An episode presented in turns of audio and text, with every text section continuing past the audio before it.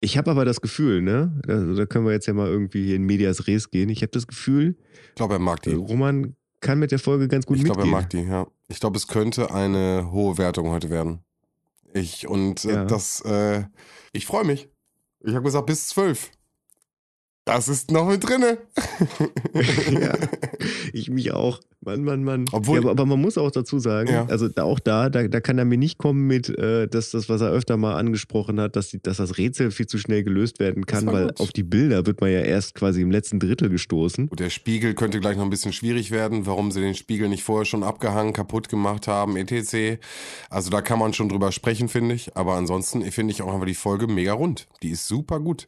Weil der Spiegel ja im Prinzip so ein, so ein Spiegel ist, der direkt an die Wand angeklebt ist. Also, dass man davon ausgeht, dass hinter der Wand nichts mehr ist. Also die Leute klopfen die Wände ab, aber der Spiegel, also ich gucke gerade mit einem super kritischen Blick, weil ich denke, Roman guckt auch mit einem kritischen Blick. Aber wir müssen jetzt leise sein. Er ist wieder da.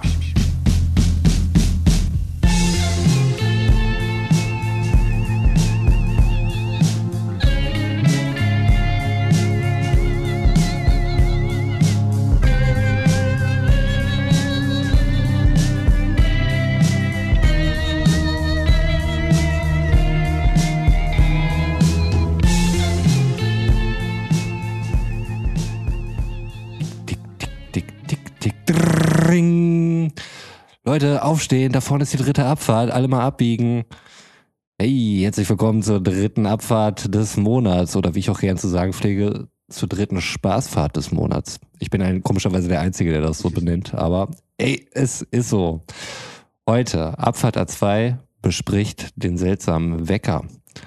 Das mache ich Gott sei Dank nicht alleine. Das wäre wie immer ein sehr kurzes Unterfangen. Nein, ich habe wie immer meine beiden drei Fragezeichen-Experten bei mir, fest an meiner Seite, eng umschlungen. Zu meiner Rechten, äh, nee, gar nicht wahr, zu meiner Rechten, ich hätte auch Götz sagen können, das kann sowieso von euch keiner beurteilen. Und zu der Linken, Götz, Leute, wie geht es euch? Ja, hallo, schönen guten Tag. Ich bin Experte und werde äh, Roman unterstützen bei dieser Folge bis zum Ende. Äh, ich hoffe, ein klares Ergebnis zu haben, als wir das in der letzten Sitzung hatten. Ich glaube, dein Seidenschal ist ganz schön eng am Hals. Vielleicht müsstest du den ein bisschen lockern. Oh, warte. Ah. Ja, äh, ja, schönen guten Tag. Äh, Götz, mein Name. Äh, Sven, wie geht's dir? Sag mal so, intern wurde ja schon viel hin und her geschrieben, ob man überhaupt noch weitermachen kann. Und wir sind wieder da. Ich meine, das ist ja auch mal erstmal eine Erkenntnis. Wir sind heute wieder da.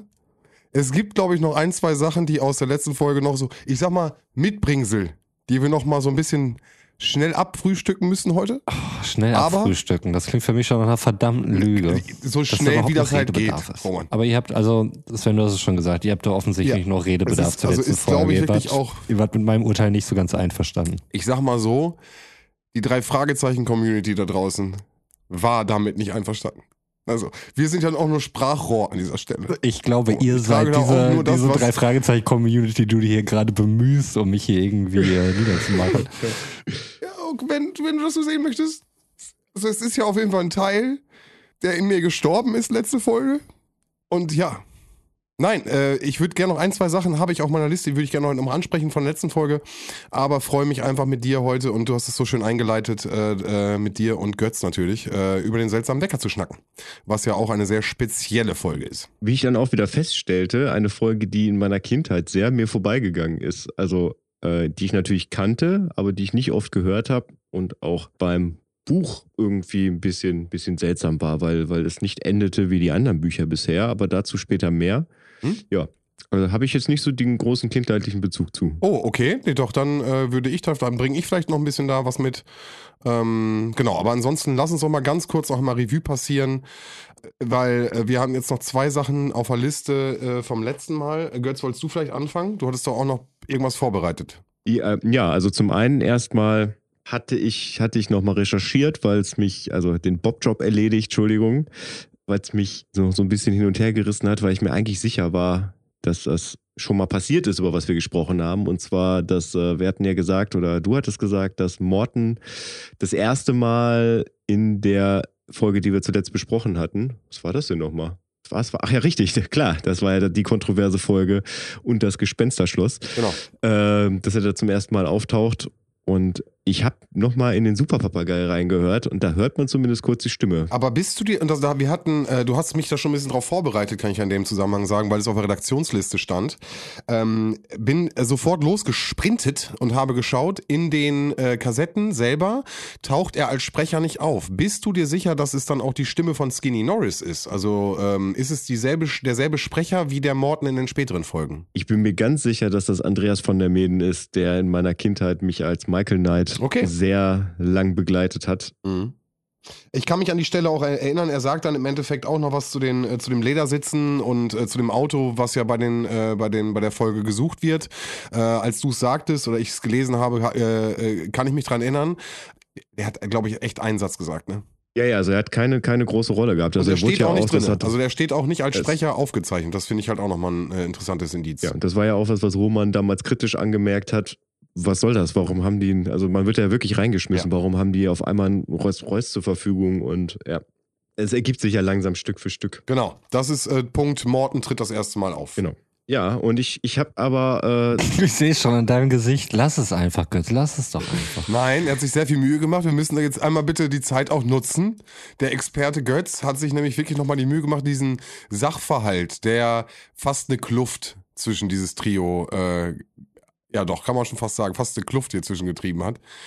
Erzähl uns bitte was dazu. Was sehen wir? wir sehen äh, auf dem ersten Bild ein sehr einfach und detailarmes Gebäude von oben, äh, was man im Prinzip nur daran erkennen kann, dass ich auch Gespensterschloss dran geschrieben habe. Ich werde das äh, zum, zum Zeitpunkt der Ausstrahlung auch bei Instagram zur Verfügung stellen, damit man sich das dann auch angucken kann. Ein Kunstwerk, ein Kunstwerk. Ich habe in, in diesen, diesen Gebäudekomplex quasi diese ganzen Gefühle reingeschrieben also, äh, und äh, Dinge, die da auftauchen, wie äh, die Geistermusik, den Nebel, äh, das Unbehagen, Angst und Beklemmung ausgelöst werden, das blaue Phantom und der Sarg da drin sind. Und dann habe ich einen Pfeil aus dem Gebäude raus und direkt dran geschrieben, die Gefühle sind weg. Und überschrieben ist das Ganze mit, was Justus eigentlich nur wissen will. Im nächsten Bild habe ich einfach nur noch geschrieben, da steht, keine Angst mehr direkt nach dem Verlassen des Hauses. Gleich Angstgefühle wurden künstlich hervorgerufen. Gleich Effekt ist menschengemacht. Und auf dem dritten Bild das Fazit. In Verbindung mit dem Abschiedsbrief ist davon auszugehen, dass Stephen Terrell Menschen vom Schloss fernhalten will. Punkt. Mehr wollte Justus gar nicht. Ich werde dazu einfach nichts sagen, weil ich schon wieder so sauer werde. Das widerlegt nichts der Punkte, die ich euch damals erzählt habe. Und ähm, ja, weil diese ganzen Sachen halt im Haus stattfinden. Deswegen ist es völlig unerheblich, wie weit vom Haus weg das ist, meiner Meinung nach. Und auch diese Grafik ähm, sagt mir eigentlich nur diese. Es ist auch tatsächlich unerheblich. Es geht ja nur darum, dass es direkt weg ist. Ja, weil die Sachen halt im Schloss stattfanden und nicht außerhalb des Schlosses. Genau, genau. Das, da sind wir quasi einer Meinung. Ja, deswegen ist es aber egal, ob Darum du dich jetzt 10 Justus, Meter ja. vom Schloss entfernst oder 20 Meter. Ja, aber wenn es direkt nach Verlassen des Hauses ist, ist es schon relevant. Ob es Sind wir schon bei einer Stunde oder mir kommt es auf jeden Fall Okay, so nein, vor? nein, es war, es war ein Versuch. Es war, es war nochmal noch mal ein Versuch. Ähm, Ja. Aber wie gesagt, ich kann wirklich an der Stelle sagen, wir haben sehr viele Zuschriften bekommen. Äh, Götz, wie auch ich, äh, ähm, in verschiedener Hinsicht. Es ist auch interessant, es gibt auch viele Leute, das muss man ja auch an der Stelle, man darf jetzt nicht nur unsere Meinung sagen, Götz. Ich finde, wir geben ihm auch die Ja. Information. Es gibt wohl auch anscheinend Leute, die sehen das auch so wie du. gibt es ja. Danke an Soll euch da geben. draußen. Ey. Für euch, für euch mache ich das. Gut, also ne, ich kenne davon keinen. Aber es soll solche Leute auf jeden Fall geben. Und dann hatten wir noch ähm, einen Streitpunkt, wir beide, der nochmal losgelöst von dem Gespensterschloss, wo ich jetzt auch mal weggehe, Roman. Komm mal, ich gehe weg vom Gespensterschloss, scheiß drauf. Äh, da gab es auch eine Situation mit, äh, kannst du dich vielleicht erinnern, mit dem, dass ein Auto auf den Schrottplatz fährt. Und äh, wir sprechen darüber, dass äh, du dir 100% sicher warst, dass man Skinnys Freunde, äh, Freu Freunde, seine Freunde hört. Habe ich gesagt, ich bin 100% sicher? Du bist dir sogar, du warst sogar so sicher, dass wir hatten den Beef. Wow. Was ist denn mit mir los? Wahrscheinlich war Ja. ich ja noch irgendwie voller Wut von dieser war- ja. Geisterschloss-Situation. Ja, definitiv, definitiv. Dass ich jetzt Ja, mir eingebildet sehr- ich habe, glaub, ich du warst wüsste ganz genau, was, was da passiert wäre bei irgendwas, was ich da gehört habe. Also falls ja, möchte ich mich jetzt schon mal dafür entschuldigen. Kein Problem. Es ist ja kein Problem. Ich bin mir nie sicher, was da passiert ist. Okay. da anscheinend warst du es dir. Es ist die obligatorische Cola Zero. Was soll ich dir sagen? Aber äh, ich hatte dir nochmal einfach für dich nochmal, bist du kannst du auch gerne Recherche nochmal machen, den Timecode rausgesucht, äh, wo du auch nochmal nachhören kannst, dass äh, Skinny zwar mit seinen Freunden auf den Schrottplatz fährt, aber selber halt nur aussteigt und man auch im Hintergrund keine weiteren Geräusche hört. Und ich glaube, dann sind wir auch mit unseren Punkten von der letzten Folge schon fast fertig. Okay. Das war ja doch nicht so schmerzvoll, Cool, wie ich es mir vorgestellt habe. Nein, Super. also, wie gesagt, äh, jetzt noch irgendwie versuchen auf die letzte Folge und Überzeugungsarbeiten. Das ist ja auch immer alles äh, Gefühlssituation. Wir können ja nur hoffen, und damit vielleicht eine kleine Überleitung zu der heutigen Folge, dass die heutige Folge in einem interessanten Setting gehört wurde, vielleicht auch von mehreren Leuten wahrgenommen wurde, denn dafür ist diese Folge, glaube ich, einfach gemacht. Man hört diese Folge und der Nachbar fragt, ob man irre ist. Das ist, glaube ich, so eine ganz spezielle Folge in diesem Bezug. Und damit würde ich überleiten zur heutigen seltsamer Wecker-Folge. Richtig, die drei Fragezeichen Gerne. und der seltsame Wecker. Achso, oder Götz, möchtest du zuerst anfangen mit dem, mit dem Klappentext? Vermutlich, oder? Oh, jo, stimmt ja. Ich vergesse das jedes Mal. Die drei Fragezeichen und der seltsame Wecker. Es gibt Wecker, die klingeln, Wecker, die schnarren, Wecker, die Musik ertönen lassen oder einen mit Glöckchengeläut aus dem Schlaf holen. Einen Wecker aber, der einen furchterregenden, schrillen Schrei ausstößt, haben Justus, Bob und Peter noch nie erlebt. Und ein solches Unding haben sie soeben auf dem Schrottplatz aufgestöbert. Kein Wunder, dass seltsame Konstruktionen die Neugier und die Fantasie der drei Detektive anstachelt. Wer hat einen solchen Wecker gebaut und warum? Als sie das herauszufinden versuchen, geraten sie unversehens auf die Spur eines raffinierten Kunstraubs. Doch ehe sie ihn aufklären können, gibt es manche harte Rätselnuss zu knacken. Und ich bin in diesem Besitz dieses abgefahrenen Weckers. Juhu! Ich wollte ihn einmal ganz kurz in die Kamera zeigen. Gucken, vielleicht gebe ich da auch ein Foto mit raus. Aber ich habe ihn auf jeden Fall. Hast, hast du den auf der Tour gekauft? Mhm, genau.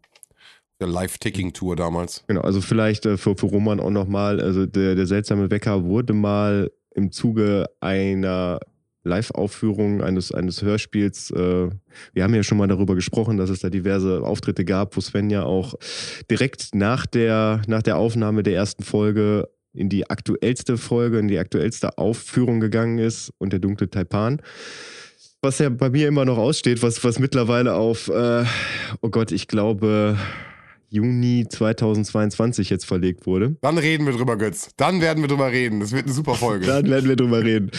Ja, genau. Gab es äh, irgendwann im, im Laufe der 2000er halt auch eine, äh, so eine Tour, wo halt äh, ja, das Ganze für einen Live-Auftritt umgeschrieben wurde, wo es dann halt den seltsamen Wecker gab. Wo ich damals mich immer schon gefragt habe, warum unbedingt dieses Hörspiel? Aber für dich ist das ja was ganz Besonderes, habe ich eben schon gehört. Also, dass du da mehr damit verbindest als ich aus meiner Kindheit. Ja, und da gab es anscheinend als Merch die Folge in Verbindung halt mit, mit dem Wecker, der dann auch das Original Schreigeräusch macht, was ich jetzt einspielen werde.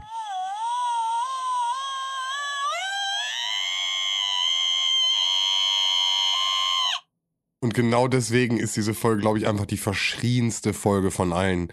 Ähm, ich habe ja schon gesagt, dass ich sie immer gern zum Schlafen gehört habe. Und das war eine der Folgen, die, die kannst du nicht zum Schlafen gehen hören. Äh, wir werden da bestimmt gleich nochmal drauf kommen. Ähm, meine Mutter, ganz liebe Grüße, sie hat sie gehasst, weil einfach dieser Wecker so laut war und du bist gerade in diesem Einschlafmodus und dann fängt das Ding an zu schreien. Und es kommen ja noch mehrere Szenen, wo noch mehrere schreiende Sachen auf. Und das ist einfach zu viel. Das ist keine Einschlafmelodie. Und ich habe die sehr gerne gehört beim äh, Lego bauen damals. Und äh, auch da hat es meine Mutter halt immer mega genervt, weil ich dann halt immer laut das ganze Ding gehört habe und wenn dann der Schrei losgeht, dann hörst du halt durch die ganze Wohnung. Ne? Deswegen auch äh, liebe Grüße heute an die Nachbarn, als ich es nochmal gehört habe, äh, lief dann hier auch äh, laut äh, die, die, der Ghetto Blaster und das, das, das Geschrei geht durch Mark und Bein. Das ist einfach äh, krass. Das ist ein krasses, krasses Ding, finde ich. Und äh, das hat mich geprägt einfach äh, in der Kindheit. Das fand ich ein, eine krasse Folge. Kleiner Funfact am Rande übrigens. Äh, ich habe ja auch schon mal bei, bei Blackie erzählt, dass äh, Blackie von Heike Dine Körting gesprochen Mhm. wird, also die Hörspielregisseurin des Ganzen. Und äh, die hat auch diesen Schrei einge Korrekt. eingeschrien. Wohl auch noch mehrere, die wir im äh, Laufe des Hörspiels hören. Also die von dem Schrei. Die Schreie wohl auch andere. Ja, wobei, da habe ich auch noch mal ein, ein Hörspiel-Flashback gehabt. Und zwar auf Masters of the Universe. Das habe ich ja schon mal in einer, einer Widmung äh, erzählt, wo ich die Folge Peter Passetti gewidmet habe, der ja auch als Skeletor bei, bei dem Hörspiel Masters of the Universe äh, aufgetreten ist. Und da gibt es, äh, gibt es Folgen, ich glaube, zwei oder dreimal taucht der Eisvogel da auf. Ich weiß nicht, ob einer von euch die Hörspiele gehört hat. Oh. Nee, egal. Ja, auf jeden Fall, das Geräusch, was der Eisvogel macht, ist, äh, ist auch Teil dieses Hörspiels, weil, weil das ein Wecker, zu dem wir gleich ja noch kommen. Was? Irgendwann sind wir in einem Raum, wo ganz viele Wecker ist und einer von diesen Weckern ist auch das Geräusch des Eisvogels. Krass, das okay, heftig. Ja. Na gut, okay, dann lass uns aber reinstarten. Rummännchen, wie war dein, äh, wie, wie sind die Hard Facts und wie war deine, äh, deine Hörsituation? Also das, was du eben sagtest, Sven, ähm, dass, dass Leute sich das ja häufig zum Einschlafen anhören, das habe ich tatsächlich auch in meinen Notizen stehen, dass diese Folge sich da schrecklich wenig für eignet, äh, sie zum Einschlafen zu hören, aufgrund dieses fiesen Schreis, der da am Anfang kommt. Ich hatte erst überlegt, die, die Folge so einzuleiten. Ich habe davon abgesehen, weil ich das zum einen, glaube ich, nicht gut imitieren kann und zum zweiten, glaube ich, die Hörer abschreckt und ähm, die äh, Zahl der Listens bei Spotify gibt mir da möglicherweise recht. Ähm, also vielleicht nochmal kurz zu den Hard Facts. Es geht hier um die Folge 12 der drei Fragezeichen, also die drei Fragezeichen und der seltsame Wecker. Laufzeit 45 Minuten, knappe komprimierte 45 Minuten. Da strahle ich natürlich erstmal, wenn ich das Ding öffne, ne? das ist ja klar. Ähm, das ist ja für mich irgendwie eine überschaubare Distanz auf jeden Fall. Und zu den Spotify-Listens, ähm, ich habe es noch nicht mit anderen Folgen abgeglichen, aber bei der ist es so, dass äh, Teil 1, bei Spotify ist es immer so, dass Hörbücher, warum auch immer, ich check's nicht, warum die das so machen, Hörbücher werden wie normale Musikalben behandelt. Das heißt, wenn du halt irgendwo mittendrin stoppst und hörst was anderes, ähm, wird diese Stelle nicht gespeichert. Anders bei Podcasts beispielsweise. Ich weiß nicht, warum die nicht so behandelt werden. Aber der Vorteil ist, du kannst halt auch gucken, wie viele Leute sich äh, die einzelnen Teile dieses äh, Hörbuchs dann eben angehört haben. Und da ist es so, Teil 1 hat noch über drei Millionen Streams und bei Teil 2 sind es äh, circa 890.000 Streams. Und da geht so ganz leicht runter, aber auch so innerhalb der 800.000. Ich weiß halt nicht, ob das ein Verhalten ist, was jetzt äh, mit dem Schrei zu tun hat und die Leute merken, ah, fuck, nee, dann nehme ich lieber das nächste und, und hören dann weiter. Ähm, oder ob das ganz normal ist, dass, dass die erste, der erste Teil einer jeden Folge jeweils so viel mehr Listens hat. Ähm, aber eine Sache, der ich noch auf den Grund gehen werde.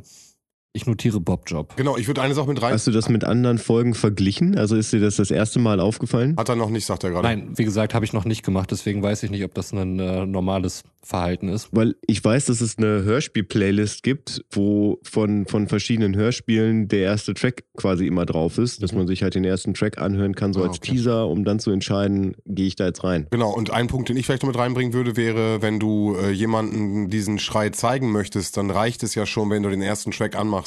Äh, weißt du, ich meine? Also der, der, der Schrei, es beginnt ja mit dem Schrei. Wir werden da gleich mit einsteigen ja auch. Ja, es, es kommt ja erstmal ganz normal die Melodie, ne? Aber danach geht's so direkt los mit dem Schrei. Kann sein, aber, aber die Melodie nimmt ja schon immer sehr viel Raum von dem ersten Teil. Also diese einzelnen Teile sind eigentlich immer so um die 40 Teile zu jeder Folge, haben eine Minute noch was Laufzeit, eine Minute und ein bisschen. Genau. Und bei Teil 1 ist eigentlich immer der, der Großteil der Folge, äh, des Teils geht ja dann immer schon für, für die Melodie und so weiter dann drauf. Ne? Ich weiß nicht, ob das 45 Sekunden oder sowas sind.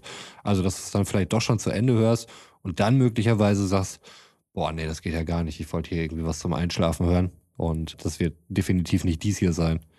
Aber wie gesagt, da könnten wir noch weitere Recherchen Mhm. uns dann weiterhelfen. Auf jeden. Gut, okay. Wie gesagt, so viel zu den Hardfacts. Erstmal, Äh, wie, wie hast du die Folge gehört? Also wahrscheinlich nicht zum Einschlafen, sondern äh, ich habe sie als Zweiteiler gehört. Ich habe sie einmal Statt schlafen. Nein, das wird nicht funktionieren. Ich kann es ja nicht mehr ohne mein Notizbuch, dann kriege ich überhaupt nichts davon mit oder behalte nichts. Ich habe den ersten Teil am Donnerstag zwischen zwei Calls irgendwie gehört, also die, die ersten 22 Minuten.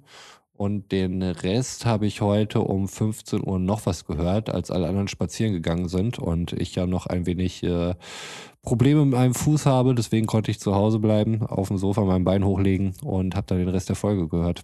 Ist das Commitment? Das ist Commitment. ist perfekt. Es gibt doch wirklich keine bessere Situation, um sich eine drei Fragezeichen-Folge anzuhören. Ja, es gibt auf jeden Fall schlechtere Situationen. So, dahingehend würde ich dir recht Das geben. Wasserglas ist immer halb leer. Aber Immer jede halb leer. Situation, wo man eine drei Fragezeichen Folge hört, das wirkt erstmal irgendwie auswegslos. Und so war es dann ja auch, weil der Aufnahmetermin näher rückt. Aber gut. Na gut, dann leg los. Wie wir eben schon gesagt haben, also es geht genau mit diesem ätzenden Schrei dann eben los, der ja vielleicht dann eben auch an äh, gegebener Stelle eingespielt worden ist. Und ähm, ich dachte erst, dass es Justus wäre, der irgendeinen Schrei oder irgendwas imitiert. War es aber nicht. Es war ein mysteriöser Wecker, der diesen Schrei eben ausgestoßen hat. Und zwar immer, wenn man ihn halt an die Steckdose angeschlossen hat und ihn auf Wecken gestellt hat. Die Jungs möchten gerne rausfinden, warum hat man den Wecker das Schreien beigebracht? Das äh, definieren sie als ihren Auftrag. Und das finde ich schon mal sehr bemerkenswert, weil bisher äh, noch keine Folge so einen Zugang hatte. Es startet ja sonst immer mit irgendeinem Verbrechen, irgendwo, wo jemand zu Schaden gekommen ist oder die reden mit Hitchcock oder irgendjemand kommt auf die zu oder die erfahren was aus der Zeitung.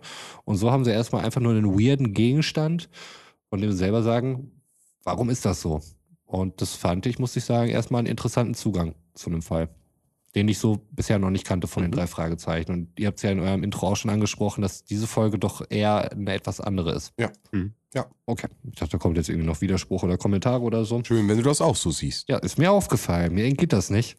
Ich bin nicht nur ignorant, wollte ich damit sagen. Nein, nein, oder? kein Widerspruch. Überhaupt okay. nein. Gut. Ähm, ja, sehr gut, sehr gut. Also sie äh, untersuchen die Uhr oder den Wecker dann auch weiterhin und ähm, finden noch einen Zettel in der Verpackung, ähm, wenn mich meine Notizen hier nicht äh, die Unleserlichkeit nicht, äh, nicht irritiert, aber ich glaube, es ist in der Verpackung. Und äh, dort drin ist auch eine, eine merkwürdige Nachricht. Ich weiß nicht, ob ihr jetzt gerade im Original vorliegen habt. Ähm, wir werden noch einige merkwürdige Nachrichten auf jeden Fall in Folge dieses Hörspiels dann hören. Und äh, da startet auf jeden Fall die erste, dessen Wortlaut ich mir jetzt hier nicht notiert habe. Macht vielleicht auch Sinn, wenn wir vielleicht ganz zum Ende alles einmal zitieren, weil es sind dann ja mehrere Stationen, wo sie dann mhm. verschiedene Sachen zusammentragen. Vielleicht dann einmal am Ende alles zusammen sagen. Macht das Sinn, Götz? Ich gucke gerade so in deine Richtung. Äh, ja, also das ist natürlich an verschiedenen Teilen oder an verschiedenen Stellen des Buches, da muss ich ein bisschen Ach so, okay, nee, dann, dann äh, okay.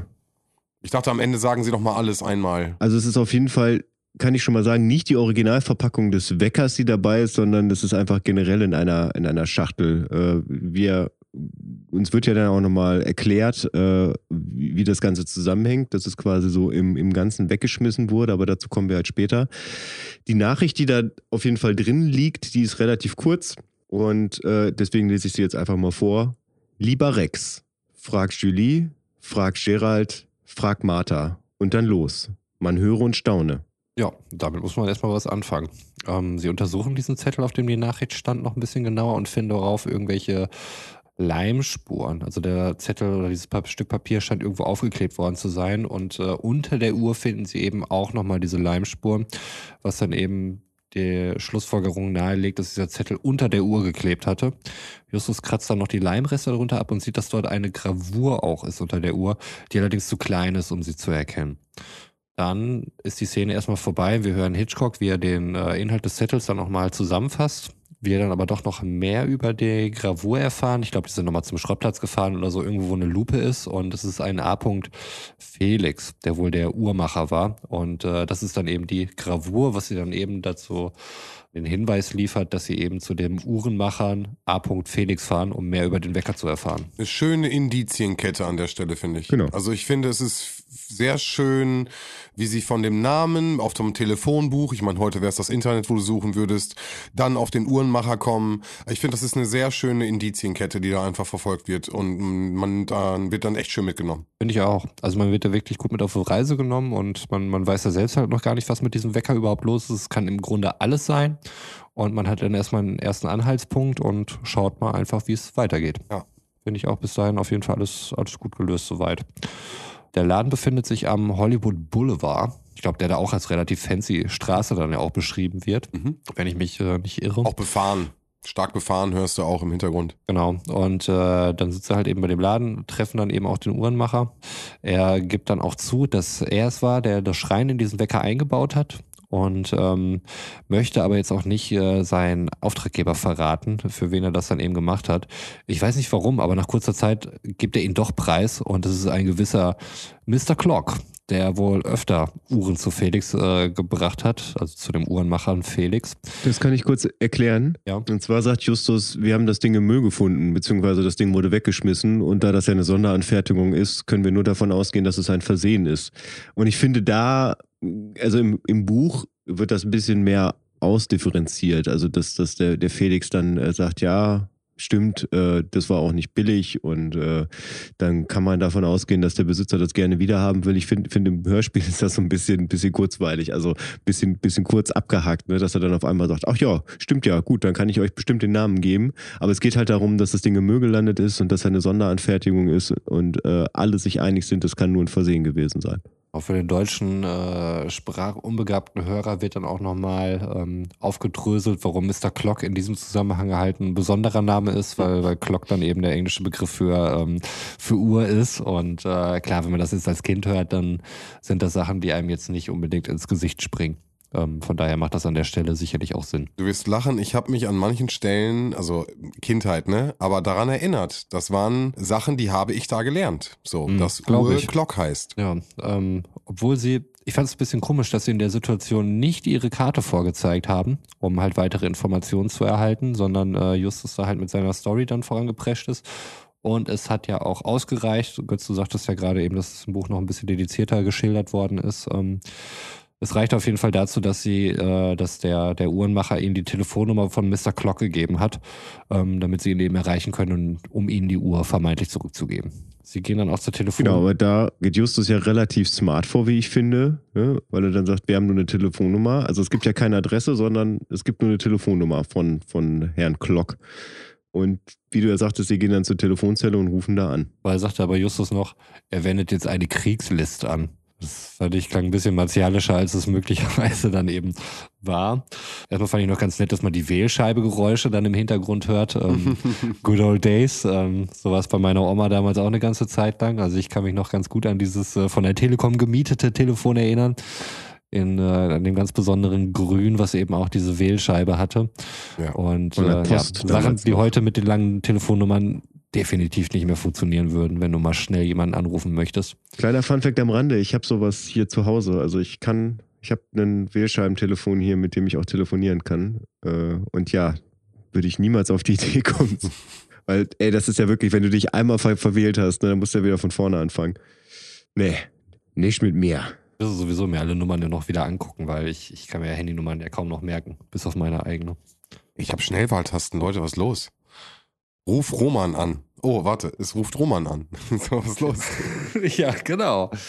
Sonst, ich, ich bin schon beschäftigt damit genug, beziehungsweise mein Gedächtnis, mir irgendwelche vierstelligen Nummern zu merken. Ob es jetzt irgendwelche Personalnummern sind oder irgendwelche Pin. Geheimnummern von, äh, von, ja, oder vom Telefon halt irgendwelche Pins oder von der EC-Karte, Kreditkarte, was auch immer. Habe ich ja selten Probleme mit. Ich kann sogar noch meine Matrikelnummer. Kannst du Hast noch du im Kopf? auswendig? Die habe ich im Kopf, ja. Echt?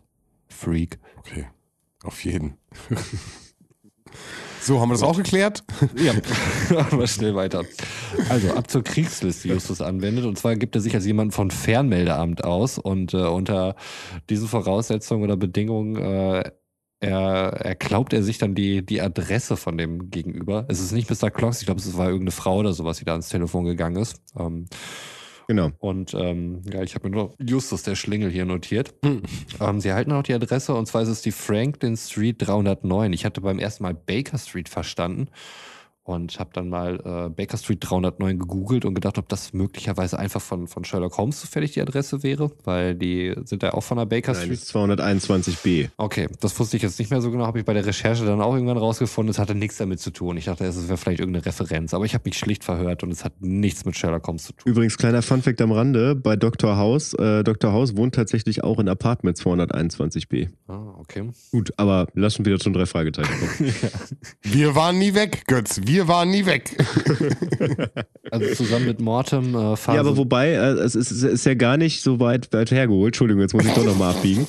Ähm, aber sowohl Justus als auch Dr. House sind halt angelehnt an die Detektivgeschichten von Sir Arthur Conan Doyle. Also ich meine, Haus ist ja auch halt irgendwie ein äh, überhebliches, smartes Arschloch, aber ich Sympathischer, trotzdem netter, irgendwie sympathischer freundlicher. als Justus, muss ich sagen. Oh, dein Ernst? Du findest Dr. Jetzt? sympathischer als Justus Jonas? Absolut, das ist doch gar keine Frage. Okay, okay. Dr. House wird dich töten, wenn er Bock hat. Justus niemals. Justus würde mir irgendeinen Scheiß voll quatschen. Das wäre noch viel schlimmer. Das würde mich töten. Okay, was ist besser? Ich mache eine Umfrage bei Twitter. Bin gespannt. Wer schlimmer, Haus oder Justus? Ja, Okay, ich frag das. gut. Also sie fahren äh, zu, dem, zu der äh, eben genannten Adresse und äh, Justus fragt dort nach äh, Mr. Clock. Ich habe jetzt hier nur stehen, ist Mr. Hadley. Weiß ich gerade gar nicht, was ich damit meinte. Auf jeden Fall ist er irgendwie auch ein Junge irgendwie an Ach so, der Tür. okay. Bitte? Äh, Sie fragen, ob, ob Mr. Clock da ist und äh, die Frau an der Tür sagt dann, äh, hier wohnt kein Mr. Clock, aber hier wohnt nur ein Mr. oder sie, vielleicht meinen sie Mr. Hadley, weil Mr. Hadley ist äh, der Name, den Orbit Clock da quasi als Alias. als Alias benutzt. Ja, genau. Also das ist quasi ein, sein erfundener Name. Wobei in im Hörspiel ist es so, dass dann gesagt wird, dass das sein richtiger Name sei und Bert Klock sein Künstlername. Im Buch Ja. ist es tatsächlich andersrum. Also er heißt wirklich Bert Klock und nennt sich Mr. Hadley, um halt da nicht aufzufallen. Du hattest eben Albert Clock gesagt. Ähm, ist das eine Info, die exklusiv im Buch ist oder die wir auch im, im Hörspiel hören? Weil da habe ich immer nur Bert Clock gehört. Äh, also ich, aber im Hörspiel weiß ich das jetzt gar nicht, aber im, im Buch wird er auf jeden Fall einmal Orbit Clock genannt. Aber Bird ist halt die, die, die Abkürzung. Ich habe jetzt auch nur Bird wahrgenommen. Haben Ja. auch nicht drauf geachtet. Und nichts weiter zur Sache. Ähm, Mr. Clock ist, glaube ich, das Wichtige. genau, Mr. Clock äh, werden wir noch im weiteren Verlauf hören. Äh, du weißt doch, Bird is the word. Absolut. es äh, kommt dann noch ein kleiner Junge dazu, der auch dort wohnt und äh, die Detektive dort ziemlich harsch dann abwimmelt, dass er halt eben dort nicht wohnt und so weiter. Da fragt man sich halt schon, was da überhaupt los ist. Justus klingelt dann nochmal an der Tür und er will dort unbedingt rein in das Haus. Also es kommt ihm sehr verdächtig vor und er will wissen, was dort los ist. Und da zieht er auch seine Karte, die Karte-Karte, die Detektivkarte. Natürlich sind die davon dann schon überzeugt und sind ihm dann auch äh, deutlich zugänglicher. Er hat ja auch noch die Uhr dabei, demonstriert den Wecker und das ist eine völlig relatable Aktion dann von ihm. Ähm, der Junge kann damit durchaus was anfangen und äh, bittet sie dann rein und führt sie in äh, das alte Zimmer von Mr. Hadley beziehungsweise Mr. Clock. Und in diesem speziellen Zimmer ist der ganze Raum voller Uhren, die alle diesen furchtbaren Schrei dann eben ausstoßen. Also die wurden wohl alle offensichtlich derart gebaut, dass sie diesen schrecklichen Schrei ausstoßen. Da habe ich dann auch die Notiz bei mir stehen, dass das keine Folge ist für Leute, die sich das zum Einschlafen anhören, weil da wird das tatsächlich ein bisschen zur Spitze getrieben. Also zum Ende hin auch, aber äh, da wäre es, glaube ich, dann auch schon der Moment, wo die Leute dann eben aufschrecken würden, wenn sie nicht schon beim Intro abgeschaltet hätten. Der Junge, der übrigens Harry heißt, ähm, erzählt aber sonst nichts weiter über ähm, Hadley, ähm, hatte ich hier zumindest stehen, wobei dann in der nächsten Zeile bei mir schon wieder steht, dass es der Vermieter ist äh, dieses Hauses, in dem die dort wohnen. Also Harry mit seiner Mutter und ähm, es gibt dort noch einen weiteren Mieter in diesem Haus, ähm, von dem wir, glaube ich, an dieser Stelle noch nichts erfahren. Das kommt erst später zum Tragen. Ähm, ich muss dazu sagen, ähm, im Buch ist es so, dass die, wenn die in diesem Uhrenraum sind, dass diese Uhren nicht einfach nur schreien, sondern dass diese Uhren quasi an den Mischpult angeschlossen sind, von wo man aus die Uhren einzeln ansteuern kann und auch die Lautstärken regeln kann. Okay. Das macht im Buch nachher Sinn. Im Hörspiel hat man das ausgespart. Wahrscheinlich, äh, weil man sich damals dachte, oh fuck, wir dürfen nicht über die 45 Minuten kommen, sonst wird Roman wieder pissig. Wahrscheinlich, das haben sie sich gedacht. Was man so damals gedacht hat in den 70ern, 80ern. Sagt er nicht auch an einer Stelle im Hörspiel, äh, ich habe jetzt vier eingestellt? Aber es wird nie so explizit benannt. Also Okay. im Buch wird das, äh, wird, ist das wirklich so ein äh, etwas längerer Part, wo, wo er dann äh, ganz stolz zeigt, wie, wie dieses, wie dieses ganze Ja. Aneinandergekettung, wie das funktioniert und dass sie da wirklich sehr viel Zeit in dem Raum verbringen und dann die einzelnen Sachen schreien lassen. Und Ja. also das ist nicht so kurz wie jetzt im Buch, aber irgendwann werden sie dann tatsächlich auch wieder rausgeschmissen. Also auch im Buch. Nachdem Harry sie jetzt zumindest reingelassen hat, aber sonst nichts weiter darüber erzählen wollte, ähm, beschließen wieder zurückzufahren. Harry kommt dann aber nochmal und will dann äh, doch deren Hilfe haben. Er erzählt dann noch ein bisschen von den Hintergründen und zwar ähm, erzählt er ihnen, dass sein Vater aktuell unschuldig im äh, Gefängnis sitzt und äh, sie ihm doch bitte helfen sollen, dass er dort rauskommt. Und zwar geht es bei ihm um äh, geklaute Bilder. Ähm, der Vater von Harry ist, glaube ich, auch Versicherungsmakler. Ähm, und man lastet ihm dort Versicherungsbetrug an. Also es geht wohl um irgendwelche Bilder, die ähm, von irgendeiner Galerie waren, die bei ihm auch unter Vertrag waren oder versichert waren. Und äh, diese Bilder wurden dann wohl anscheinend bei ihm gefunden. Naja, dementsprechend äh, ist er dann in den Knast gekommen. Harry glaubt halt, dass sein Vater unschuldig ist, weil er es ihm auch versichert hat. Und die Jungs wollen dem halt dann auf den Grund gehen und überlegen sich, ob es da möglicherweise einen Zusammenhang gibt zwischen dem merkwürdigen Wecker und diesem unschuldigen Vater dann halt eben im Gefängnis. Wir erfahren dann auch noch, dass äh, Mr. Hadley bzw. Mr. Clock sich wohl für seinen Vater eingesetzt hat. Ähm, nachdem das Urteil aber gesprochen worden ist und er ins Gefängnis musste, ist äh, Mr. Clocks direkt nach Südamerika gegangen. Und kurz darauf gab es dann auch einen Untermieter in diesem Haus. Ja, alles irgendwie sehr, zumindest bemerkenswerte Zusammenhänge sind. Ähm, wir erfahren dort dann auch, dass Hadley mal ein Schauspieler war. Was ja auch nicht ganz unwesentlich ist, auch nicht für den weiteren Verlauf dieser Geschichte. Da sie ja einen großen Produzenten kennen, beziehungsweise Regisseur Hitchcock, fahren sie mal dorthin, um äh, zu erfahren, was äh, Hitchcock möglicherweise über den Typen weiß, weil Schauspieler Hollywood, man kennt sich. Crack, Cocaine, Bitches, ihr kennt das. Finde ich auch schön eingebunden. Ja. Finde ich wirklich gut, weil er dann auch äh, aus der, erst immer aus dieser ähm, Übersicht guckt und dann aber aus einer Ich-Perspektive spricht. Und ich finde, das haben sie sehr gut gemacht. Ich finde, das ist auch äh, auditiv sehr schön gelöst. Ich denke, das ist im Buch wieder mit Texten gemacht, ne, Götz? Äh, ja, also im Buch, ich habe es gerade nicht mehr im Kopf, warum. Also als, als sie das Haus verlassen oder die Wohnung verlassen, sagt Justus direkt, äh, dass, dass sie als nächstes zu, zu Mr. Hitchcock fahren sollten. Wahrscheinlich, weil ihnen im Haus schon gesagt wurde, dass, dass, äh, dass Mr. Hadley bzw. Mr. Clock Schauspieler ist. Muss ja, weil ansonsten. Die gehen direkt, genau, wenn sie Informationen haben, gehen sie direkt äh, raus. Also sie, sie, nutzen das sofort, ja. Genau, aber da war es so, dass, dass sie halt planen, zu Mr. Hitchcock zu fahren und dann kommt halt der Junge, wie heißt der Junge eigentlich? Hat sich das irgendwer aufgeschrieben? Meint ihr Harry oder was? Harry, danke. Ja, Harry. ja, richtig. Ja. dann kommt Harry, kurz bevor sie losfahren wollen, kommt dann nochmal raus, geht zum Auto und erzählt dann halt seine Geschichte und dann sitzen sie halt die ganze Zeit da, da mit im Auto. Ja, und danach fahren sie dann äh, zu zu Mr. Hitchcock mhm. und, und, sprechen dann mit ihm über, über Bert Clock. Mittlerweile dürfen sie ja einfach so aufs Gelände fahren und werden dann auch empfangen. Man ist persönlich bekannt. Gut, man muss natürlich vielleicht dazu sagen nochmal, wir sind im Buch, äh, in der Buchserie jetzt Folge 4. Ähm, das heißt, äh, Gespensterschloss ist sogar schon ein bisschen länger her sozusagen.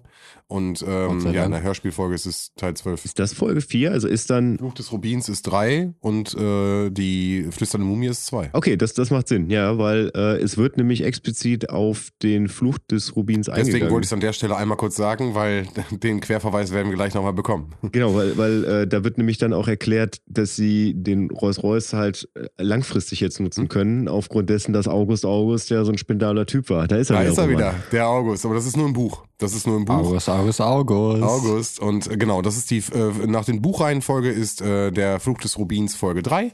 Und in den Büchern sind wir jetzt in Folge 4. Und äh, deswegen ist August äh, den Lesern und Leserinnen an der Stelle auf jeden Fall weitaus bekannter ähm, als den Hörer und Hörerinnen der Hörspiele. Gut. Ähm, also Bird Clock, ähm, die sprechen dann ja mit, mit Hitchcock über ihn und Hitchcock erzählt, dass äh, der Bird Clock das war wohl irgendwie sein, sein outstanding Move, dass er halt richtig gut schreien konnte. Da hat er wohl auch für einige Radiostücke dann auch gearbeitet und dort halt diesen äh, alles durchdringenden Schrei dann halt eben immer eingesetzt. Ähm, was natürlich auch ein klarer Verweis dann eben zu dem Wecker ist, beziehungsweise zu den ganzen anderen Uhren, die sie dann dort gesehen haben. Ja, also im Buch wird sogar darauf eingegangen, dass er so ziemlich jede Art von Schrei halt loslassen konnte. Von kleines Kind über verängstigte Frau, über äh, über schauriges Monster. Er konnte mit seiner Stimme äh, prinzipiell jegliche Art von Emotion und Alter und Geschlecht darstellen. Also er konnte richtig gut schreien. ja.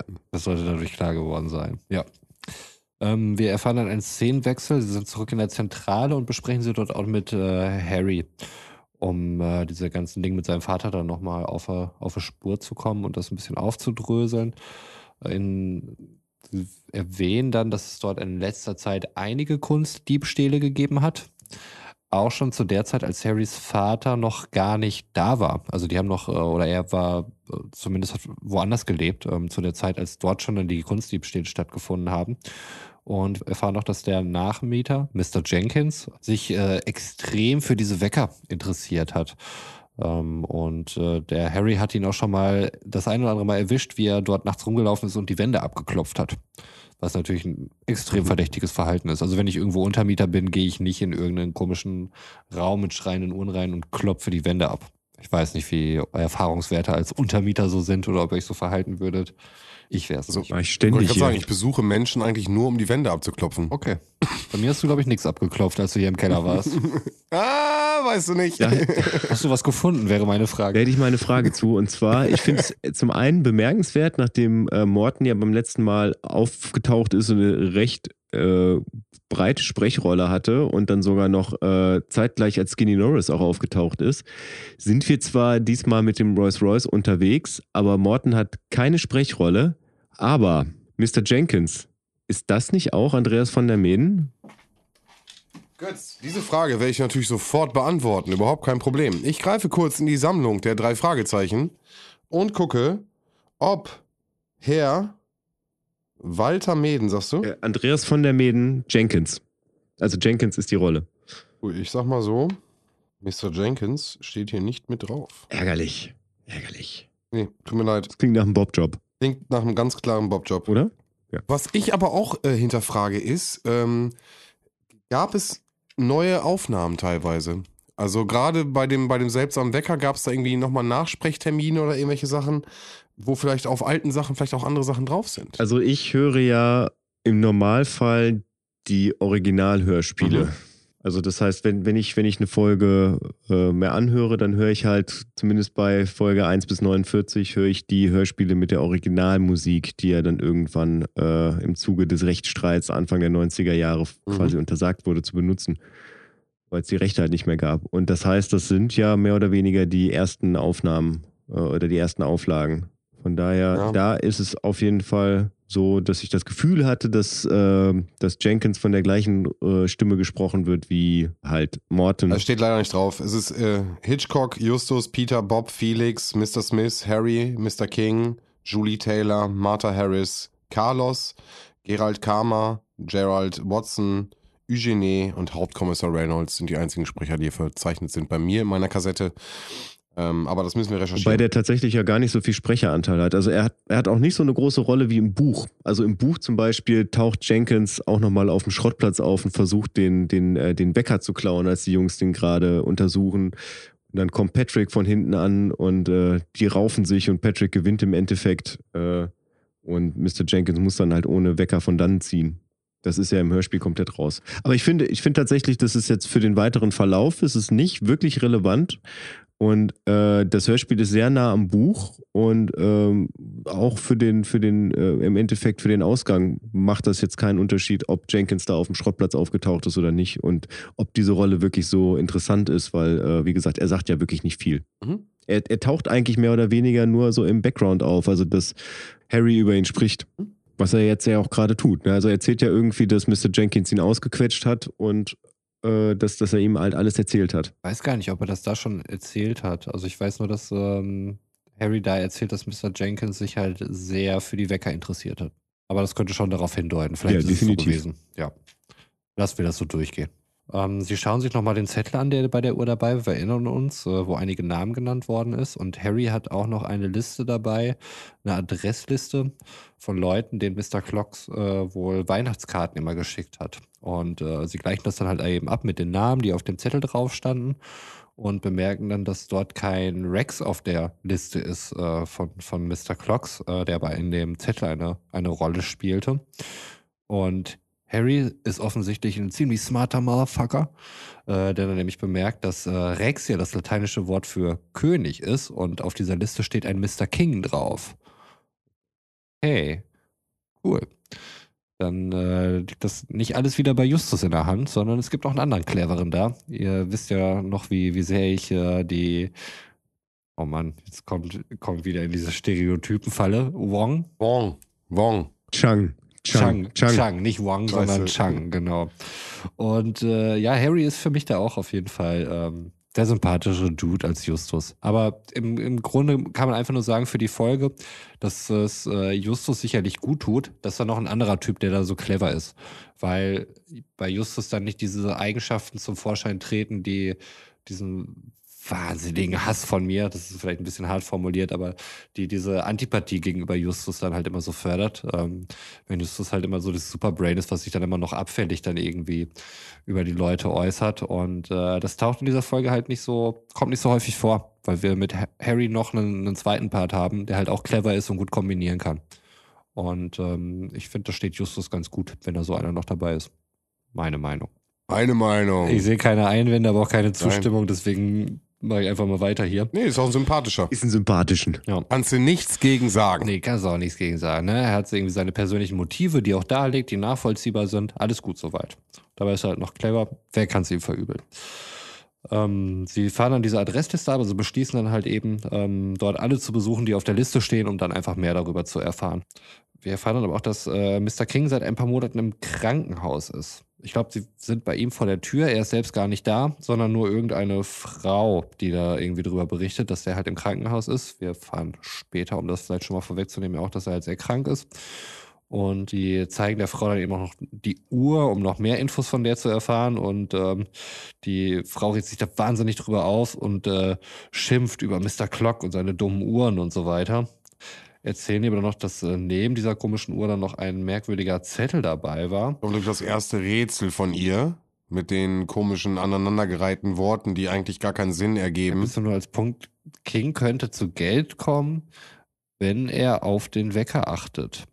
Ich weiß Genau. jetzt nicht, ob das irgendeine Nachricht war, die, äh, die Das steht da drin. Stimmt, ne? Das stand in dem, äh, in dem Zettel drin. Genau, und sie hat den Wecker weggeschmissen und so ist er halt im Ja. Endeffekt jetzt an die Jungs gekommen. Und dann erfragen sie ja im Endeffekt, wer diese Julie und äh, die Martha sind. Genau, die werden ja alle der Reihe nach abgefahren. Äh, Genau. Als nächstes geht es eben zu der Julie Taylor, ähm, die das im Gegensatz, im Gegensatz zu der Frau davor alles ziemlich witzig findet und eigentlich die ganze Zeit nur am Lachen ist. Ähm, Die ist richtig abgefahren, ne? Als hätte ich eben in eine Heliumdose reinge reingeguckt, ey, ganz auf jeden ehrlich. Fall. Ja, ich, ich wollte, nee, ich, also das, das ist für mich so ganz typisch für, für, für, die, für die Zeit so, so eine Valium-Hausfrau.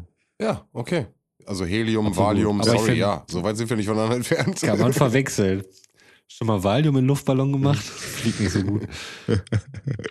genau, Judy Taylor findet das alles sehr witzig und amüsant. Die ist wohl halt sehr locker drauf.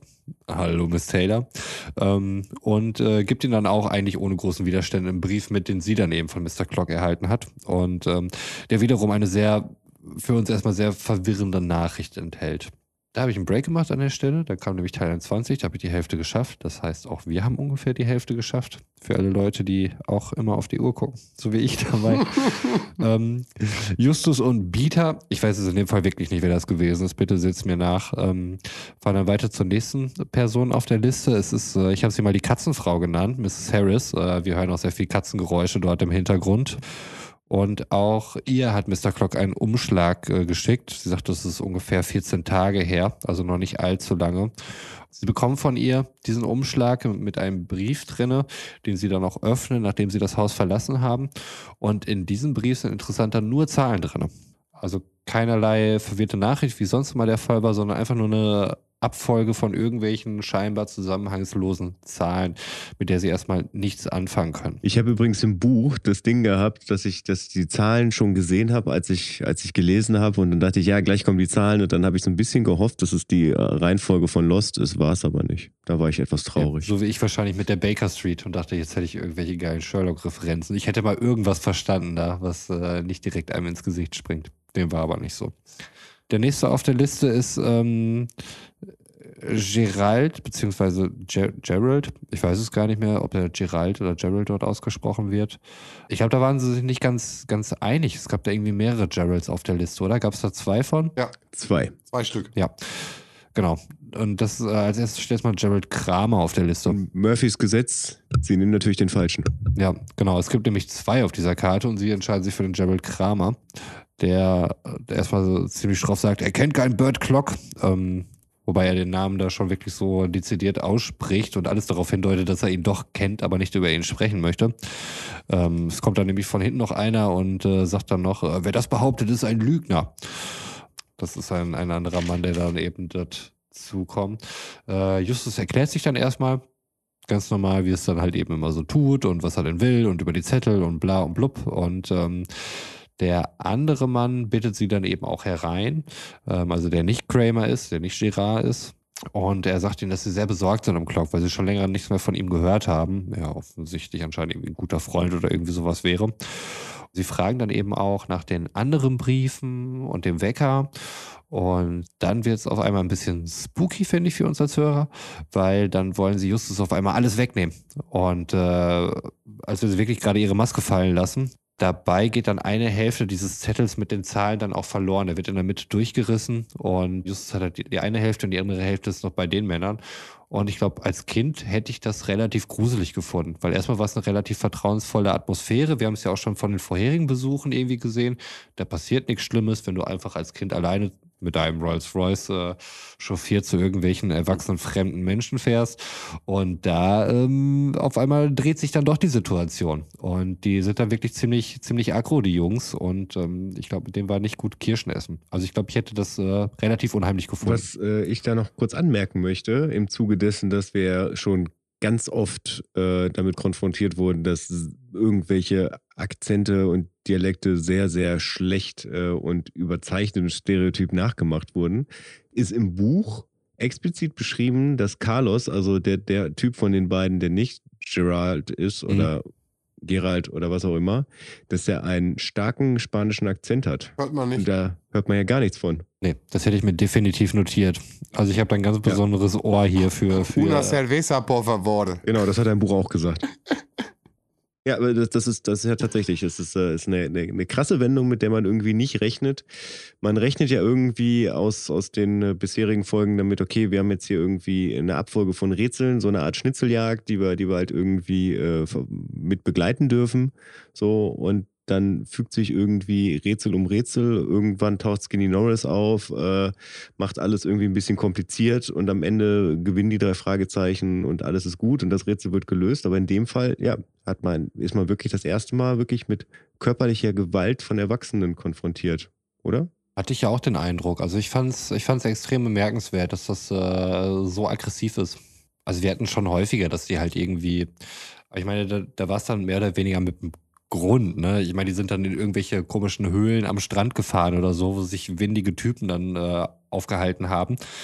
Und äh, das kam doch relativ unvermittelt. Genau, aber am, am Strand war es, definitiv direkt eine Bedrohung. Hier war es so der erst nette Mann, der sagt, kommt doch rein, kommt doch erstmal rein und äh, was ist denn euer Anliegen? Und dann quasi eingekesselt so zu Hause bei denen, also wo es schlecht möglich ist, wegzulaufen, was ja am Strand definitiv nicht der Fall war. Also natürlich wenn die Höhlen nicht da gewesen wären, hätte man ein Problem gehabt, der Harpune zu entkommen, aber die, die Weiten waren ja unendlich. Ne? Man hätte ja einfach weglaufen können. Da schwierig, weil eingesperrt. Nee, da waren die auch richtig übergriffig und haben die auch durchsucht und mhm. so. Ne? Da wollten Justus dann irgendwie durchsuchen und ihm alle Hinweise und Zettel und irgendwas wegnehmen. Also das mhm. fand ich schon, schon spooky auf jeden Fall. Ja, und äh, es wird denen ja quasi der halbe Zettel mit den Zahlencodes geklaut, die komischerweise nachher im Hörspiel auch gar keine Relevanz mehr haben. Aber dazu später mehr.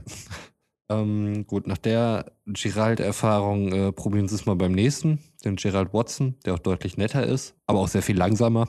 Ich habe jetzt zumindest aufgeschrieben, dass er ein sehr ein bisschen langsam ist der Typ und man hört so vom Reden. Und fanstruckt. Ja, genau.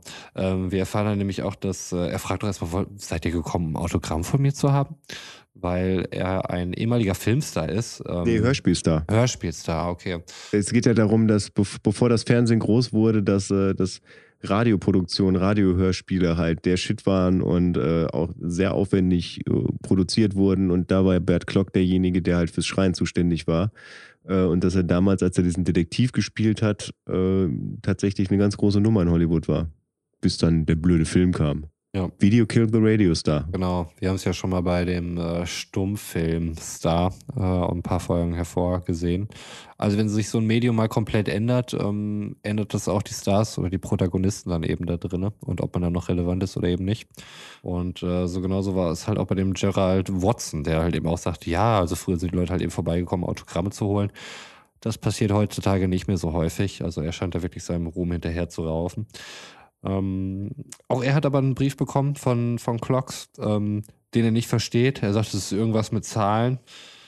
Dann wird eine sehr lange verwirrte Nachricht vorgelesen, ähm, ja, auf die man erstmal Was ich übrigens extrem schwach finde, ist, äh, wie er sich da rausredet, dass das Ding auf ist, dass er sagt, er hätte das versehentlich aufgemacht. Ja, also im Buch mhm. sagt er ganz klar, ähm, es hat ihn interessiert, deswegen hat er den Brief aufgemacht und aber nicht verstanden, um was es darin geht. Ja? Also das, das fand ich auf jeden Fall eine klare Kante, aber dann irgendwie so vor Kindern dann zu sagen, ich weiß auch nicht, wie das passieren konnte. Ich habe ihn versehentlich geöffnet. Habe ich auch nicht verstanden. Also hat dann ja nachher auch keine, keine weitere Bewandtnis eigentlich, außer er will sich da vielleicht ein bisschen aus der, aus der Schusslinie nehmen. Genau. Also ich werde die Texte gleich alle gesamt vorlesen. Ich wollte jetzt nicht nach jedem, also gleich, gleich geht es ja ans Lösen des genau. Ganzen, da würde ich dann einmal draus vorlesen.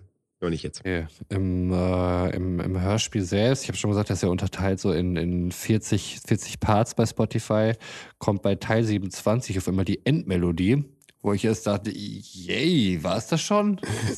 Ja, ich auch Gelöst. nie, dass irgendwas so schnell vorbei ist. Nein, war es nicht. Es ist einfach die Melodie, die wir am Anfang hören, die wir am Ende hören. Aus irgendeinem Grund wird die in der Mitte auch eingespielt, beziehungsweise ein bisschen nach der Mitte. Keine Ahnung warum, habe ich nicht richtig verstanden.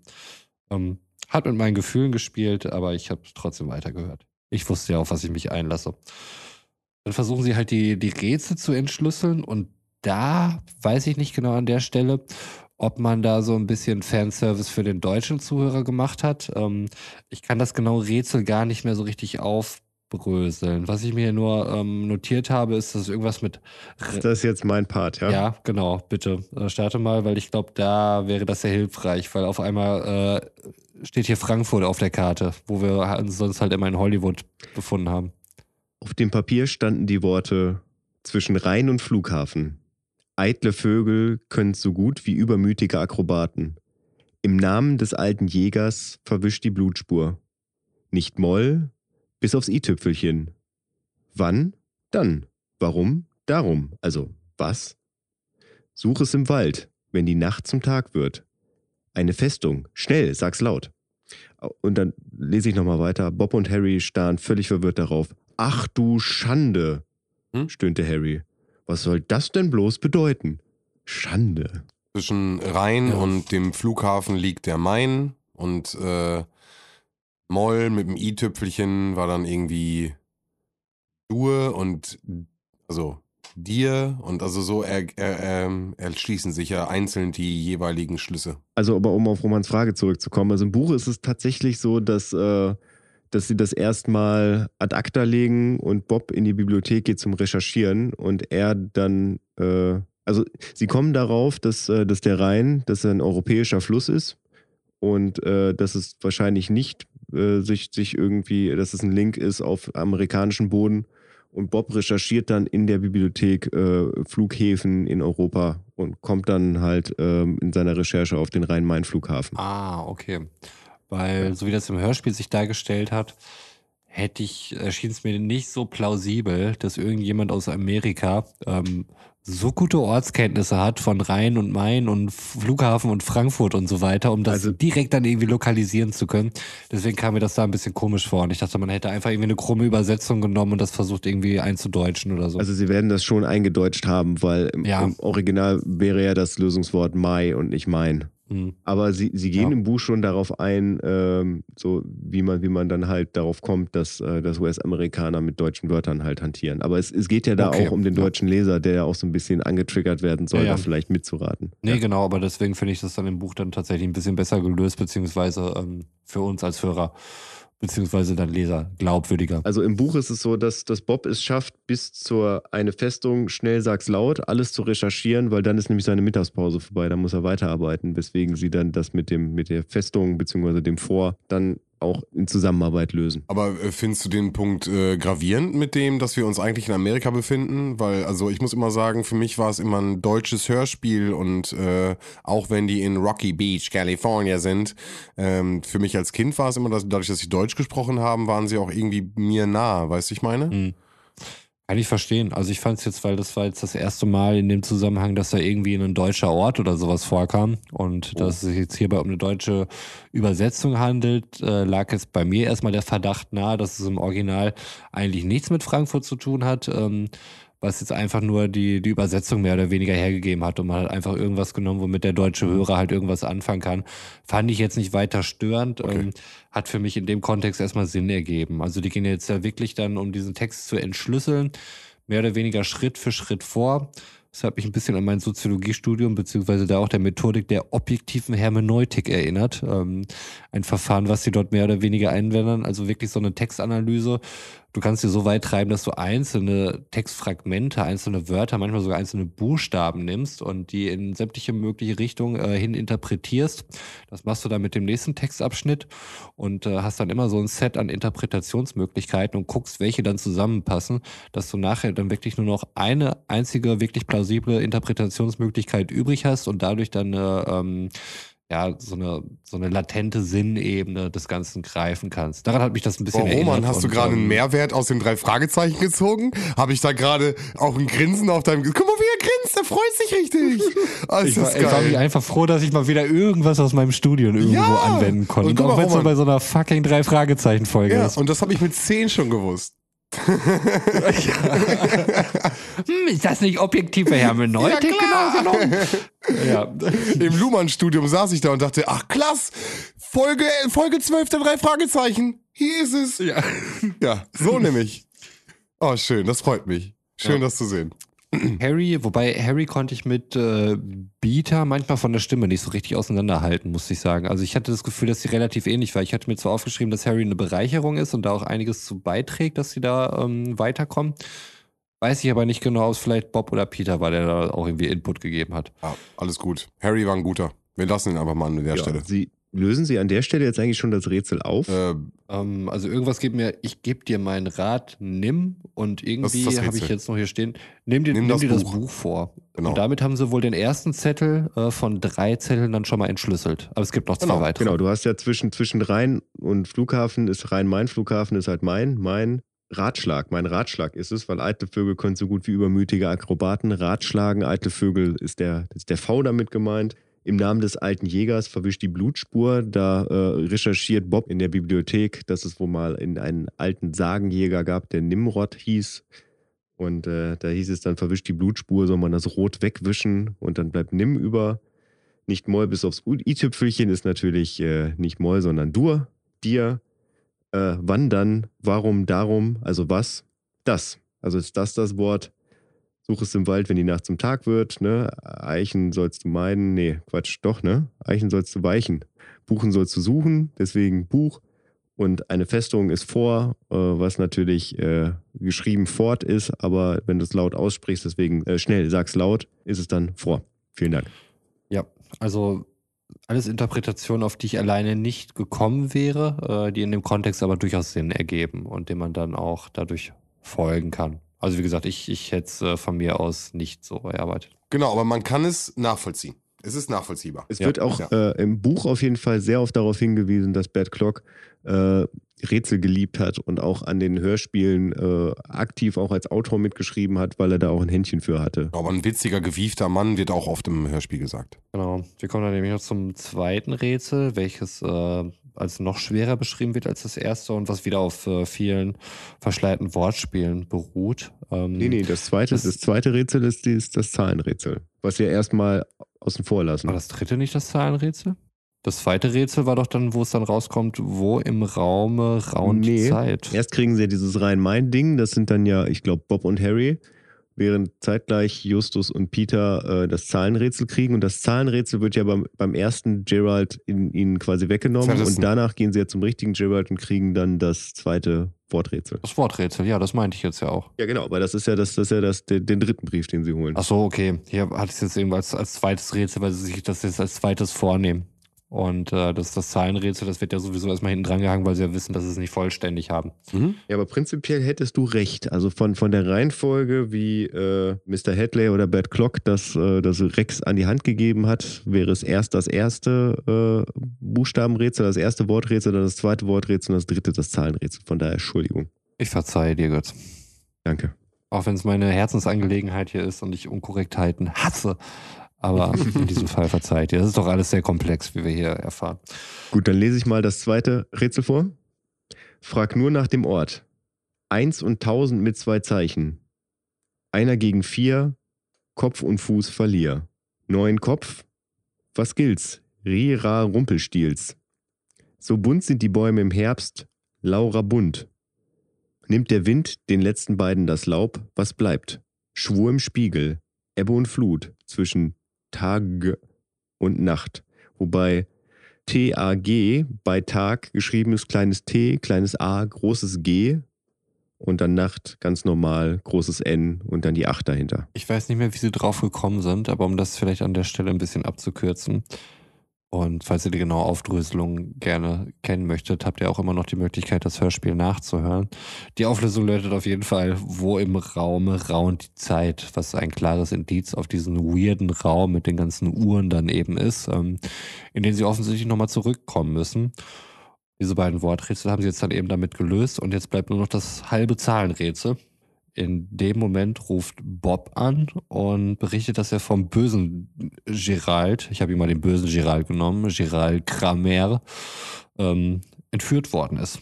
Sie drohen dann auch äh, dem Gewalt an. Also da merkst du es halt, es ist richtig ernst. Das waren halt genau die fiesen Typen vom ersten Mal, wo wir auch schon gesagt haben, das war ähm, für, für drei Fragezeichen-Verhältnisse schon äh, ziemlich, ziemlich rough, wie die so aufgetreten sind. Und ähm, dadurch, dass sie ihn jetzt wirklich entführt haben, Gewalt angedroht wird, wissen wir auch hier nochmal wirklich ganz genau, mit den Jungs ist nicht unbedingt zu spaßen. Also die äh, gehen auch über Kinderleichen offensichtlich, wenn es sein muss.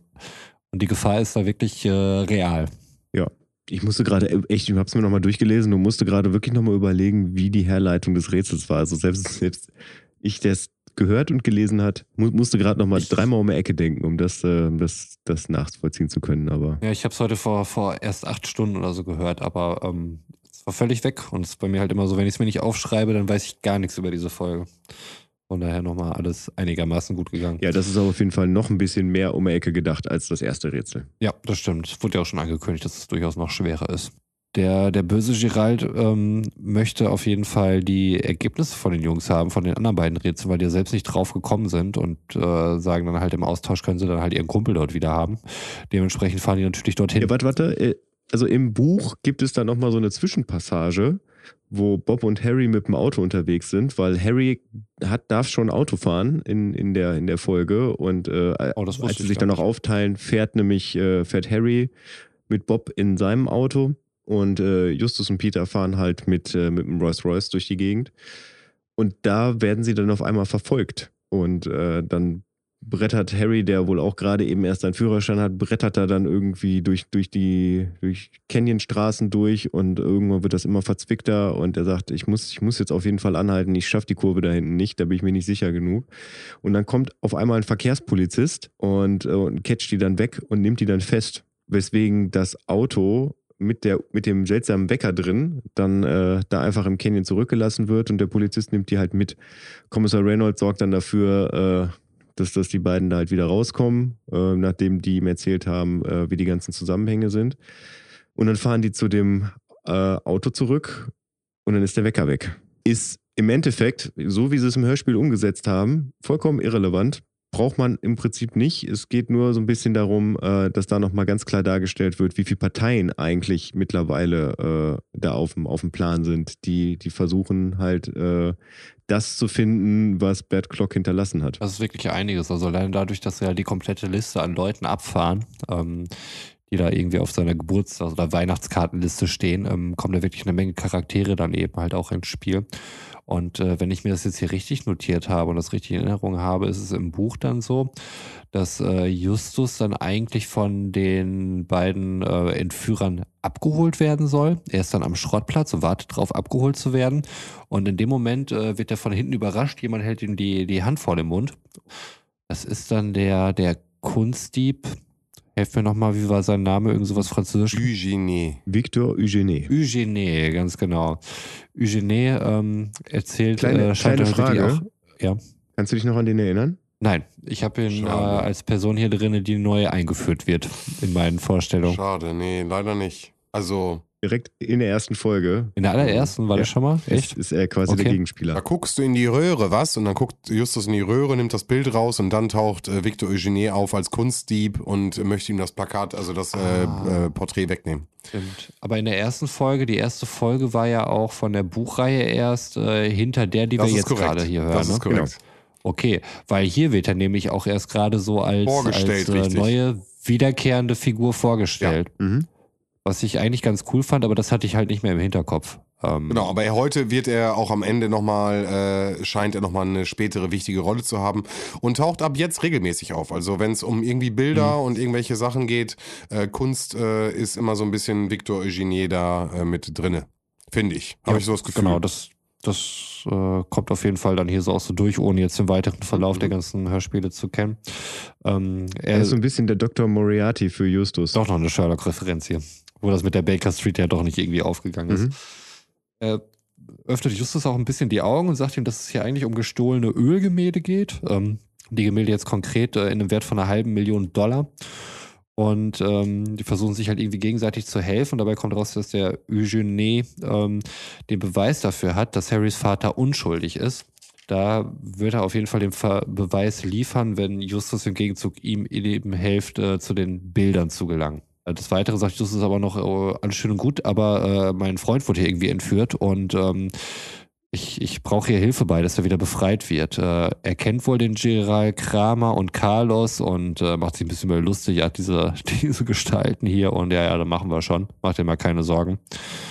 In dem Moment äh, verschwindet dann eben äh, Eugenie dann wieder und Justus wird von den äh, beiden Entführern dann abgeholt und ähm, als er dann dort an der Halle oder wo auch immer er ist, dort ankommt, ist äh, Mr. Jenkins auch dabei. Wir erinnern uns ja, Mr. Jenkins, der, der Untermieter aus dem Haus, der immer leider schon den ganzen Raum irgendwie abgeklopft hat. Er möchte da halt gerne wissen, was, was Justus da bisher rausgefunden hat. Justus erzählt dann auch bisher von seinen Ergebnissen und Justus sagt auch, dass er bereits auch schon den Uhrenraum durchsucht hat, weil sie ja immer noch diesen letzten Hinweis haben, ähm, dass es da eben um, die, um diesen Raum dann ja eben geht, was wir dann eben schon gesagt haben. In dem Moment kommt ein Polizist dort äh, rein in den Raum, vermeintlich. Und äh, Jenkins äh, isst in dem Moment den Zettel auf äh, mit der Zahlenkombination. Das ist wirklich ein bisschen weirder Move. Also komplett, was dieses ganze Zahlending dann letztlich angeht. Äh, du hast es ja eben schon mal angesprochen, Götz. Also im Buch verbrennt er einfach alle Seiten. Ah, okay. Da isst er einfach nur den Zettel auf. Interessant.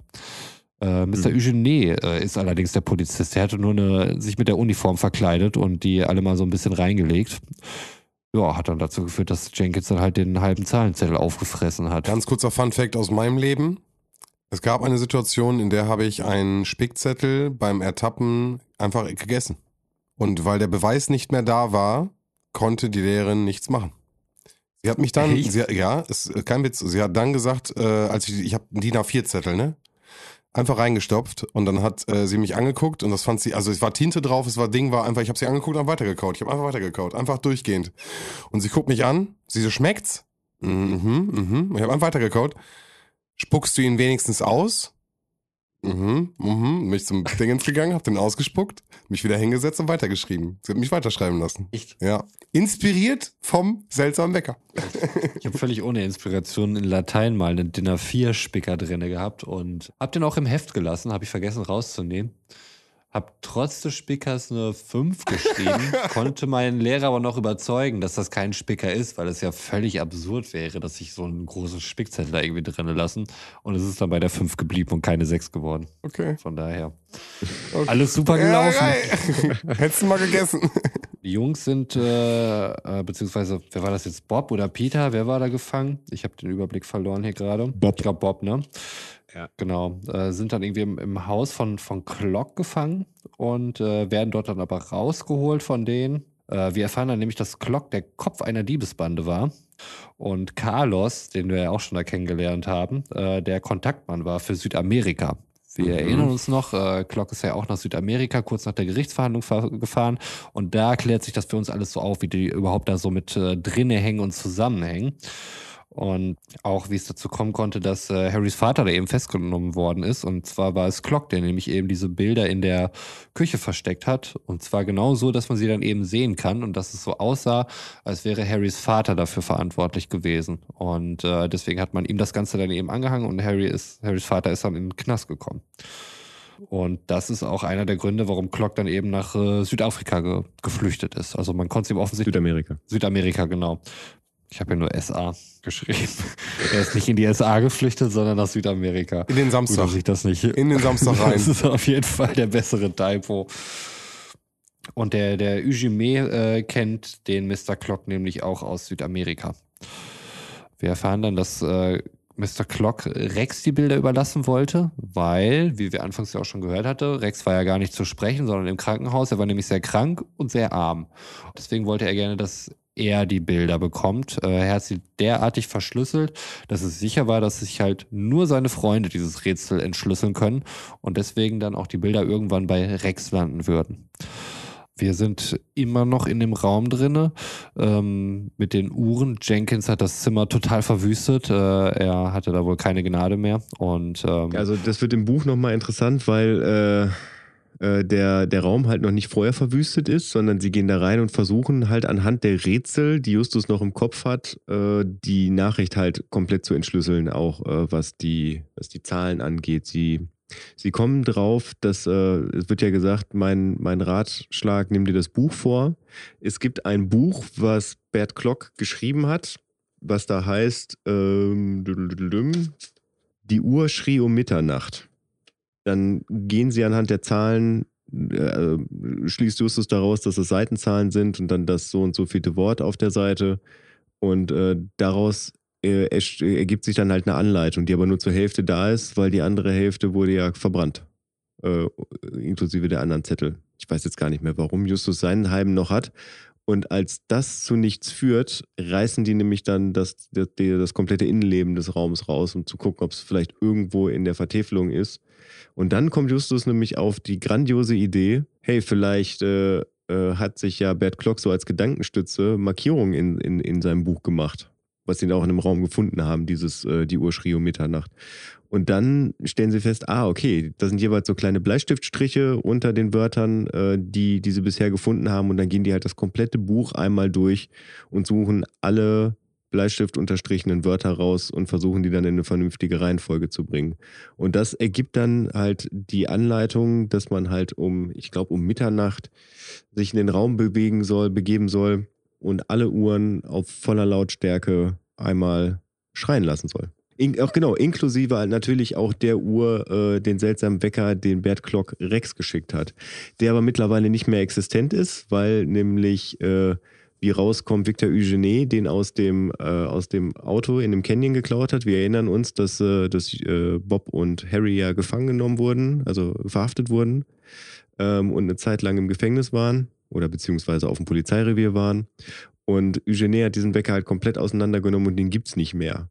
Und dann erinnert sich aber, oh Gott, wer war denn bei ja, ich weiß gar nicht mehr, wer von den beiden da unterwegs war. Ähm, Justus und Peter müssen das eigentlich gewesen sein, als sie bei, bei dem zweiten Gerard waren. Also dem, dem richtigen, der auch gefragt, wollt ihr ein Autogramm haben? Es hat lang keiner mehr nach dem Autogramm gefragt. Der hat nämlich zu Hause, und das wird da, wird da explizit darauf hingewiesen, ein Tonbandgerät mit ganz vielen Tonbändern drumherum. Und der erzählt da auch, dass er quasi jede Folge hat, äh, die, die jemals an Hörspielen mit Bert Klock und ihm produziert wurden. Und fragt dann auch die Jungen, ob sie Bock haben, sich das anzuhören. Aber die haben halt gerade keine Zeit und müssen weg. Und da ja der, der Wecker im Buch quasi nicht mehr da ist, also der seltsame Wecker, um den es halt am Anfang ging, aber der Schrei wichtig ist, fahren die dann nochmal da, da vorbei, holen das Band ab und ich glaube auch das Tonbandgerät und stellen das dazu und stellen das halt auf volle Lautstärke an, dass wirklich alle Schreie, die da sein müssen, dann auch wirklich da sind. Dann wird das halt auf, äh, auf 100% da am Mischpult alles eingestellt und dann platzt der Spiegel, weil nämlich Peter ist ja, ist ja prinzipiell überhaupt gar nicht da momentan. Ne? Es ist ja nur, Bob wurde entführt, Justus wurde angerufen, soll vorbeikommen, Peter ist ja gerade zu Hause und im Hörspiel findet er ja gar nicht mehr statt. Und im Buch ist es so, dass er zu Hause sitzt, mit seinem Vater äh, einen Wildwest-Film guckt und dabei ihn auf Bad Clock anspricht. Wir wissen ja, Peters Vater arbeitet beim Film und äh, der Vater dann Peter steckt, dass, äh, dass Bad Clock etwas konnte, was, was, äh, was kein anderer konnte. Und zwar konnte er mit, sein, mit der Frequenz seiner Stimme dünnes Glas zerspringen lassen. Das will Peter Justus mitteilen, dann sagt Peters Vater, aber du musst ins Bett gehen, wo er sich dann denkt, ach, das kann ich ja morgen noch machen. Also prinzipiell ist das was, was Justus in dem Moment noch nicht weiß, was dann aber erst im Nachhinein rauskommt. Weil ansonsten wäre das Zahlenrätsel tatsächlich vollkommen irrelevant gewesen, weil dann hätten sie ja von vornherein drauf kommen können, mach einfach komplett laut, dann zerspringt schon irgendwas.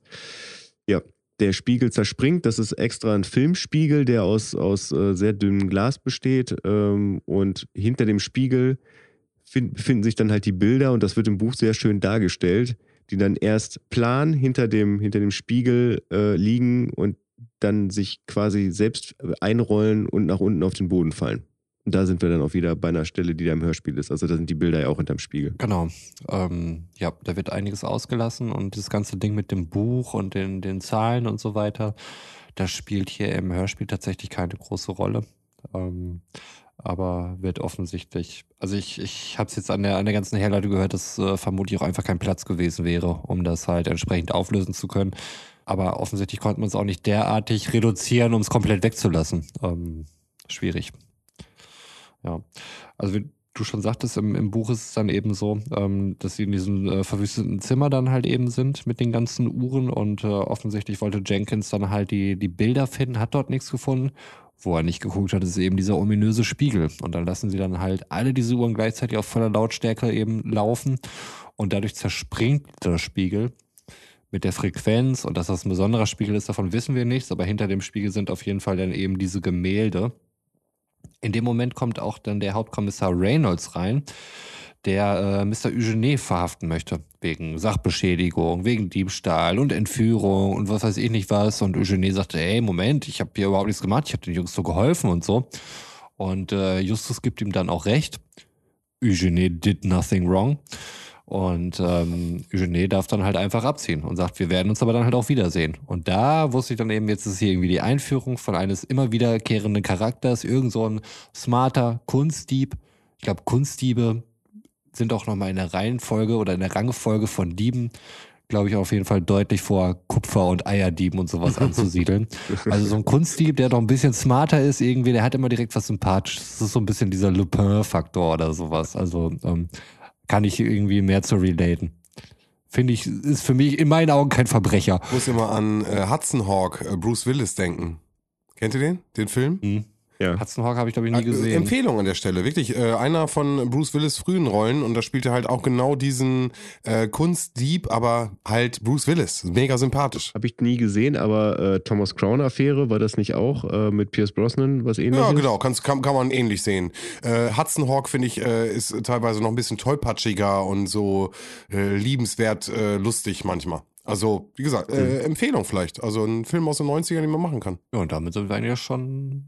Also ich, ich wäre hörspielmäßig dann auch hier am Ende. Genau, also was, was, was ich im Buch, ähm, na, eigentlich fand ich es im Hörspiel smarter, muss ich sagen. Also, dass, dass Kommissar Reynolds ja sagt, ja, äh, wir nehmen sie jetzt fest und Eugenie sagt, warum denn eigentlich? Ja, sie können sich doch nicht einfach als Polizisten ausgeben und er dann seinen Theater, Schauspielausweis zeigt und dann sagt, als Schauspieler darf ich das. Im Buch ist es so, dass er sagt, gucken Sie doch mal das Abzeichen an. So, und dann guckt er genau drauf und dann steht der NYPD drauf.